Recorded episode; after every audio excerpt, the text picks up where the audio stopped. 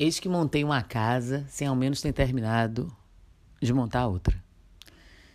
Em 2020, eu decidi sair do meu apartamento e ir para uma casa, porque quando, do segundo semestre daquele mesmo ano, eu me toquei que a pandemia não seria uma coisa tão rápida quanto havíamos mensurado, pensado, projetado, até mesmo desejado.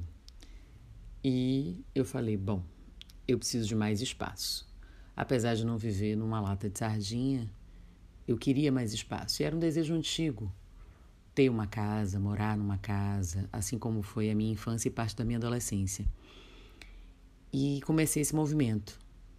Diante de todas as dificuldades que o período já nos impunha, por conta da própria pandemia e das bocas de afofô que maldiziam a minha mudança. Não, isso é período lá para mudar, vai dar muito trabalho. Imagine, tá tudo muito instável, não sabe o que, que vai acontecer, não sabe se vai ter dinheiro, não sabe se vai ter emprego, não sabe se vai ter salário. Ah, mas e se é, tiver que mudar de lugar e, e depois perceber que vai ter que fazer uma, uma intervenção nessa nova residência e entra e sai de gente, e o perigo do contágio, etc, etc, etc. E eu fui verdadeiramente me municiando de coragem a cada palavra maldita. Eu acionava a chama violeta do meu querido mestre Saint Germain e transmutava em incentivo, porque era um desejo do meu coração. E é preciso que nós observemos quando os desejos surgem nos nossos corações e a gente faça imediatamente essa conexão com o nosso pensamento e o nosso sentimento mais profundo e crie, ó, tá vendo com a criação? E crie uma emoção. Perceba, sinta. É, aqui agora eu tô tomando um solzinho da manhã. Então é a mesma coisa quando a gente sente o sol na nossa pele, aquecer o nosso corpo, não é? Então, quando você deseja alguma coisa do fundo do coração e começa a projetar para o astral, começa a pensar naquilo, começa a perceber que aquilo fará uma diferença não só na sua vida, mas em todos na sua volta. É importante a gente alinhar esse desejo com o que o universo nos proporcionará e proporcionará aos outros e outras que estão à nossa volta. É, esse foi um ensinamento alto que eu aprendi na Seixonoye de que às vezes os nossos desejos não são atendidos porque a gente só está pensando unicamente no nosso prazer. Ah, mas é errado, é pecado, é ruim pensar no nosso prazer? Não. Mas que tenhamos sempre uma mola propulsora de que aquilo que é bom para a gente seja bom também para o nosso entorno e para o universo e para mais pessoas. E naquele momento estava pensando no bem-estar da minha família, dos meus amigos, em todas as pessoas que estariam por perto e que seria mais uma casa aberta, que é a Casa da Sorte, a minha casa de Salvador. Mas, é, como eu havia também já projetado para o universo uma mudança profissional radical, eu recebi um convite, eu mudei. Eu fechei negócio em agosto, tive dois meses de setembro, outubro, isso, dois meses de reforma e mudei em novembro. Em novembro mesmo, recebi um convite para vir morar em São Paulo. Eu tô rindo porque é animada essa conversa. E daí, é, naquele momento, eu pensei, poxa, mas eu queria terminar aqui a minha casa, arrumar, curtir Pensei no Natal e no Ano Novo na minha casa, mesmo sem aglomerar, mesmo na pandemia, mas com a minha familhinha, ia ser massa e tal, não sei o quê. Rapidamente pensei, ô, gente, Rita, psh, cancela, cancela, cancela, cancela. Você quis tanto isso e agora você está reclamando disso? Então parou já. E aí arrumei a minha malinha, que eu estou olhando para ela ali agora, que meu compadre Ricardo me emprestou e trouxe.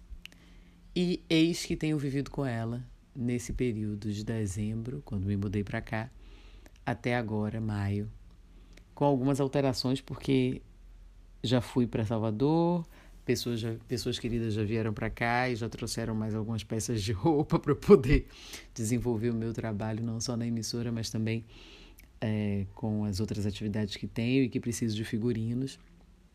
Mas estou aqui vivendo. E aí, nesse mês, que é o mês de maio, o mês do meu aniversário, eu pensei, bom, eu preciso me mudar, né? Eu preciso montar aqui uma base. E de novo vieram as pessoas, mas espera mais um pouco, vamos ver um ano, será e tal, não sei o quê. Quando eu dividi, né, com algumas pessoas, porque eu não perco essa mania de dividir ah, os meus projetos, a minha felicidade, a minha empolgação. E de novo eu me municiei de toda a vontade, de todo o desejo do meu coração. Me apeguei com os mestres ascensos, com o Todo-Poderoso, com o Espírito Santo, com o Xum e com as minhas certezas. E disse: Eu não vou desmontar minha base em Salvador, porque é, como sempre, como sempre, como dito antes, ainda não foi completamente montada. Não, não vou desfazer o meu ninho, mas criarei uma unidade em São Paulo e fincarei as raízes também nessa terra. E assim foi feito. Deu um trabalhão? Deu. Mas eis que eu estou aqui agora, no meu quarto, da minha casa da hora, Odara. Criando, projetando, esperando as empresas trazerem as coisas que foram compradas para cá, esperando o ponto de internet, aguardando o moço do gás e daqui a pouco tendo reunião e mais tarde tendo um trabalhinho para realizar. Graças a Deus e que venham mais e que venham tantos. Universo, como pode ser ainda melhor? Manda mais que tá pouco. e dividir com todo mundo que é possível. Mesmo diante do caos, é possível. Tem uma passagem bíblica que eu fui entendendo ao longo da minha vida, que diz que aqui, ó, mil cairão ao teu lado. Deixa eu abrir aqui exatamente.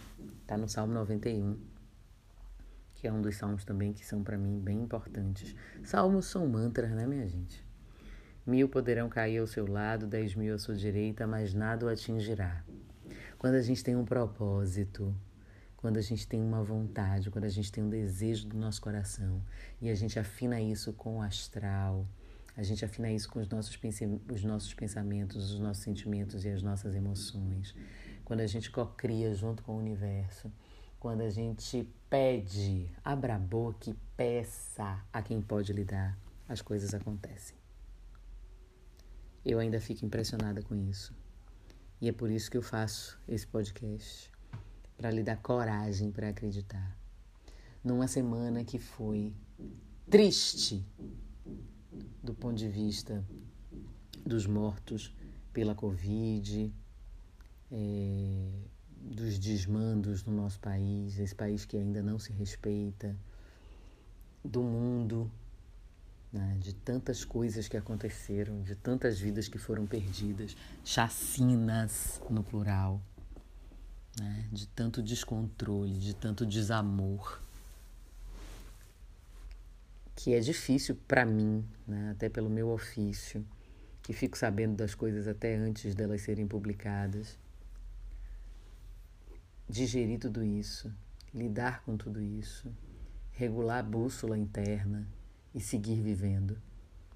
Como disse, todo dia eu choro. Absolutamente todo santo dia eu choro. Choro de tristeza. Choro de desespero. Não queria usar essa palavra, mas vou usar porque às vezes é isso. Choro porque tenho um filho, porque quero ter outros. E fico pensando no que pode ser esse país e que não é melhor, que ainda não é. Choro porque às vezes me falta esperança quando vejo que homens e mulheres encrudeceram seus corações de tal maneira que a morte não lhe causa mais nenhum incômodo. Nem a morte por essa doença, nem a morte pela crueldade, nem a morte que poderia ser evitada, nem a morte das crianças. Enfim. Pessoas que às vezes colocam seus dogmas e suas crenças acima da dignidade humana.